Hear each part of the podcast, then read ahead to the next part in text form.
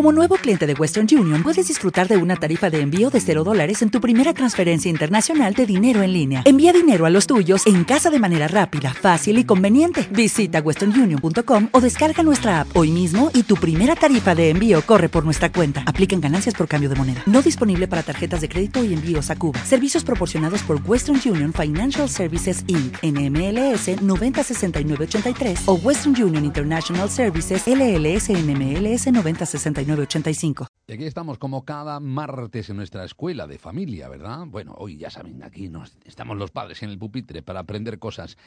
Y había estos últimos días, habíamos oído hablar de una noticia, de una investigación, de un trabajo de investigación de la Universidad de Málaga que nos había llamado la atención. Mira, eh, eh, este será el titular, estar solos o tener muchas actividades extraescolares, o sea, una cosa o la otra, produce estrés a los niños, ¿sí? Bueno, eh, esto es lo que ah, se, podemos ver en la noticia, ¿no? Estar solos, tener muchas actividades extraescolares o preocuparse por la apariencia física son algunos de los factores que pueden producir estrés infantil, según los resultados de un estudio llevado a cabo por investigadores de la Universidad de Málaga. Bueno, pues este grupo está dirigido por la profesora de la Universidad de Málaga, Victoria Trianes, que está con nosotros. Victoria, buenas tardes. Buenas tardes. Bueno, el estrés, claro, esto no es nuevo, pero eh, ustedes se han detenido en, en, estudiarlo bien. No sé si debemos preocuparnos o, o cómo, Victoria, cuéntenos. Eh, bueno, el estrés existe también en la infancia, no solamente en los adultos. Y se produce, nosotros trabajamos estrés cotidiano diario, que se produce cuando un niño tiene un problema eh, en su entorno, bien escolar, de salud o familiar, y el propio niño estima que no tiene forma de abordarlo con éxito o recursos. Y esto entonces se genera una, la emoción negativa, ansiedad, depresión, todo lo que arrastra la sensación de estrés, ¿no? Claro, un verdadero problema, ¿verdad? Que parece que eh, estaba solo para los mayores, eh, pero no es, no, no, no. También los pequeños sufren de estrés, como podemos ver, pero nos llama la atención porque estar solos o, tener muchas actividades extraescolares, muchas veces, ¿verdad? Lo de estar solo lo tenemos más claro, pero lo de muchas actividades podemos llegar los padres a, a sobrecargar al chaval y llegar a un estado de estrés, ¿no? Pues sí, porque además todos los niños no reaccionan igual. Hay algunos más vulnerables al estrés.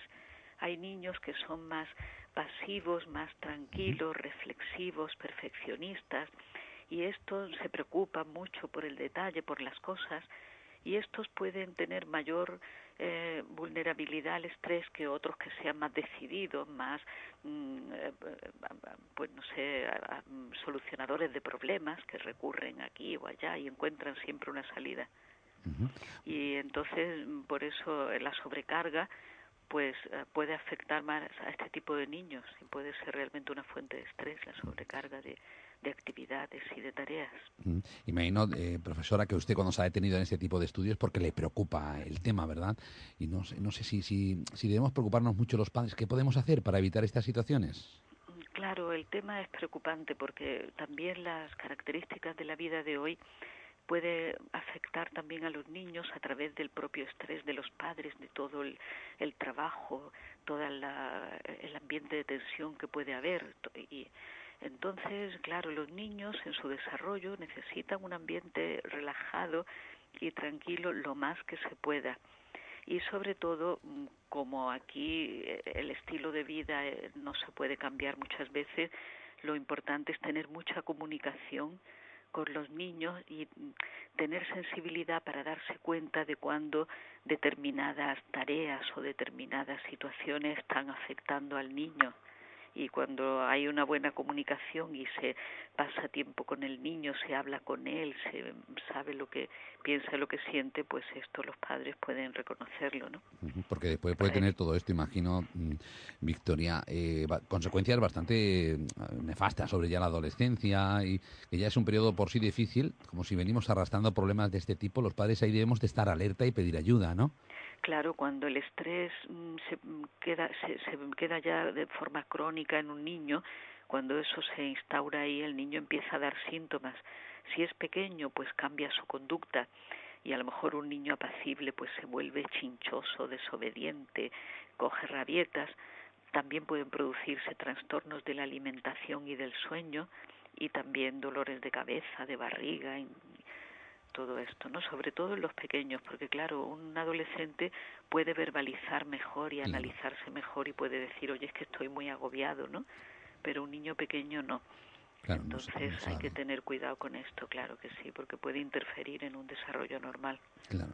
Ustedes en ese estudio han, hecho un inventario de estresores ¿no? cotidianos, hasta 25 han encontrado, más o menos, ¿no? Efectivamente, partimos de, un, de 50 en una investigación sobre 10.000 escolares andaluces de todas las provincias y hemos seleccionado estos 25 que son los que mejor discriminan el estrés cuando un niño lo, lo padece.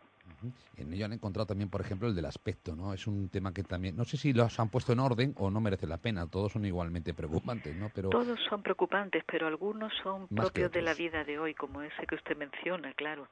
el cuidado por la propia imagen comienza muy pronto, cuando el niño no le dejan comer chucherías, cuando le, eh, no le dejan comer todo lo que quiere porque le preocupa a los padres que engorde y, eh, esto es un estresor también en la infancia, lo mismo que lo es entre los adultos. Sí, tenemos lo nuestro, ¿verdad? Pero bueno, los chavales es mucho, es importante estar muy cercano de, estos problemas y imagino que para cada uno de estos, eh, de estas situaciones, pues habrá una, una táctica de minimizar o rebajar eh, lo, que está pasando, ¿no? ¿Qué, ¿Qué, debemos de hacer los padres cuando tengamos esa, que nos coste que está ocurriendo esto con un pequeño? Bueno, pues cuando ya eh, los síntomas sean aparentes y los padres se den cuenta, pueden acudir a un profesional eh, profesionales sanitarios, pediatras, en el caso de temas de salud, psicólogos, pueden muy bien ayudar a rebajar el estrés ya en casos que el estrés aparezca como un problema importante, ¿no? que tenga un peso en el futuro del niño. Bueno, pues nos alegra sobre todo que podamos tener gente en la Universidad de Málaga como usted que se dedique a, a, poder investigar sobre estos asuntos, ¿no? que tiene su repercusión, obviamente. Pues muchísimas gracias, Victoria. Pues de nada, gracias a ustedes. Imagino que esto no termina aquí, seguirán investigando en otros en otras cosas, sí, seguimos investigando y el tener una medida que permita ya diagnosticar a un niño estresado es importante porque a veces como em, podemos ver los niños pequeños no se discrimina esto tan claramente y la medida puede ayudar a a detectarlos. ¿no? Bueno, pues eso es lo mejor. Muchísimas gracias, Victoria Trianes, Universidad de Málaga. Se lo agradecemos enormemente. Ha sido todo un placer. Un saludo. Gracias, un saludo. Hasta luego. Adiós, bueno, estamos viendo los asuntos de, un día como hoy, temas de, de actualidad en nuestra escuela de padres.